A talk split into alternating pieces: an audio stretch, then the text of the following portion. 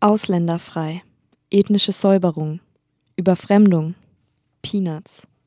Seit 1991 kürt die sprachkritische Aktion Unwort des Jahres jährlich einen Begriff, der ihrer Meinung nach gegen sachliche Angemessenheit oder Humanität verstößt. Ausländerfrei war das erste Unwort.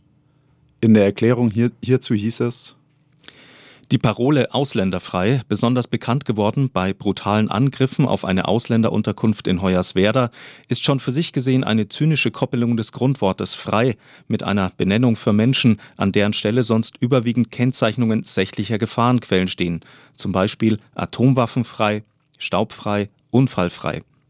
Diese spezifische Verbindung hat aber leider auch eine böse deutsche Tradition, die vor 1945 in der Wortbildung judenfrei gipfelte. In diese Tradition reiht sich ausländerfrei formal wie semantisch nahtlos ein. Diätenanpassung, Rentnerschwämme, Wohlstandsmüll, sozialverträgliches Frühableben. Hinter der sprachkritischen Aktion steht eine Jury aus zum größten Teil Akademikerinnen und Akademikern. Gegründet wurde die Aktion 1991 vom Frankfurter Germanisten Professor Dr. Horst Dieter Schlosser. Heute ist Professor Dr. Nina Janich von der TU Darmstadt die Sprecherin. Demnach ist der ganze Ansatz auch sehr sprachwissenschaftlich gehalten. Denn die Aktion Unwort des Jahres möchte auf öffentliche Formen des Sprachgebrauchs aufmerksam machen und dadurch das Sprachbewusstsein und die Sprachsensibilität in der Bevölkerung fördern. Sie lenkt daher den sprachkritischen Blick auf Wörter und Formulierungen in allen Feldern der öffentlichen Kommunikation, die gegen sachliche Angemessenheit oder Humanität verstoßen. Kollateralschaden, national befreite Zone, Gotteskrieger, Ich AG. Vorschlagsberechtigt für das Unwort des Jahres sind alle. 2017 wurden fast 700 Vorschläge eingereicht. Die Auswahl trifft allerdings die Jury, es wird also nicht das Wort genommen, welches am häufigsten vorgeschlagen wurde. Tätervolk, Humankapital, Entlassungsproduktivität, freiwillige Ausreise. Zusätzlich zu den vier Sprachwissenschaftlerinnen und Sprachwissenschaftlern wird in jedem Jahr auch immer eine Person aus Medien bzw. Kultur eingeladen. Das war in diesem Jahr Barbara, eine anonyme Street Art Künstlerin, in deren Kunst Sprache eine wichtige Rolle spielt. Herdprämie, notleidende Banken, Betriebsratsverseucht, alternativlos. Die Jury wählt übrigens nicht nur ein Hauptunwort aus, auch andere Begriffe werden herausgehoben und kritisiert. In diesem Jahr sind das die Begriffe Shuttle Service und Genderwahn. Shuttle Service soll Seenotrettungseinsätze von Nichtregierungsorganisationen im Mittelmeer für Menschen, die in Schlauchbooten flüchten, beschreiben. Hierzu äußerte der innenpolitische Sprecher der CDU-CSU-Bundestagsfraktion Stefan Mayer, diese bedeuten de facto einen Shuttle-Service zum italienischen Festland. Mit dem Ausdruck Shuttle-Service werden sowohl die flüchtenden Menschen als auch vor allem diejenigen diffamiert, die ihnen humanitäre Hilfe leisten.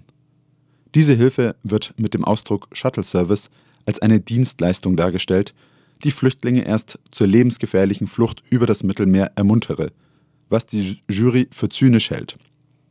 Der Ausdruck Shuttle Service steht stellvertretend für Tendenzen im öffentlichen Sprachgebrauch, die Grenzen des Sagbaren in eine menschenverachtende, polemisch-zynische Richtung zu verschieben. Mit Genderwahn wiederum wird in konservativen bis rechtspopulistischen Kreisen zunehmend Bemühungen um Geschlechtergerechtigkeit von geschlechtergerechter Sprache über Ehe für alle bis hin zu den Bemühungen um die Anerkennung von Transgender-Personen in undifferenzierter Weise diffamiert. So jeweils das Urteil der Jury. Dönermorde, Opferabo, Sozialtourismus, Lügenpresse. Mit diesem gesellschaftskritischen Auftrag, den sich die sprachkritische Aktion Unwort des Jahres selbst gegeben hat, unterscheidet sie sich klar von anderen eher marketingorientierten Aktionen, wie zum Beispiel dem Jugendwort des Jahres. Es soll vielmehr ein kritischer Gebrauch von Sprache vermittelt werden. Aber nun, nach diesen Hintergrunderklärungen, endlich das Unwort des Jahres 2017.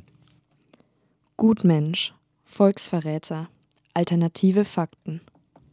Nach Gutmensch 2015, Volksverräter 2016, nun also alternative Fakten. Zur Urteilsbegründung aus der Presseerklärung. Die Bezeichnung alternative Fakten ist der verschleiernde und irreführende Ausdruck für den Versuch, Falschbehauptungen als legitimes Mittel der öffentlichen Auseinandersetzung salonfähig zu machen. Zwar ist der Ausdruck nur aus dem US-amerikanischen Kontext und dort nur aus einem einzelnen Redebeitrag belegt. Die Trump-Beraterin Kellyanne Conway bezeichnete die falsche Tatsachenbehauptung, zur Amtseinführung des Präsidenten seien so viele Feiernde auf der Straße gewesen wie nie zuvor bei entsprechender Gelegenheit als alternative Fakten. Der Ausdruck ist seitdem aber auch in Deutschland zum Synonym und Sinnbild für eine der besorgniserregendsten Tendenzen im öffentlichen Sprachgebrauch, vor allem auch in den sozialen Medien geworden. Alternative Fakten stehen für die sich ausbreitende Praxis, den Austausch von Argumenten auf Faktenbasis durch nicht belegbare Behauptungen zu ersetzen, die dann mit einer Bezeichnung wie alternative Fakten als legitim gekennzeichnet werden. Mit der Wahl dieser Wortverbindung zum Unwort des Jahres 2017 schließen wir uns daher den kritischen Stimmen in Deutschland an, die durch den in Deutschland fast ausschließlich distanzierten Gebrauch des Ausdrucks warnend auf diese Tendenzen in der öffentlichen Kommunikation hinweisen.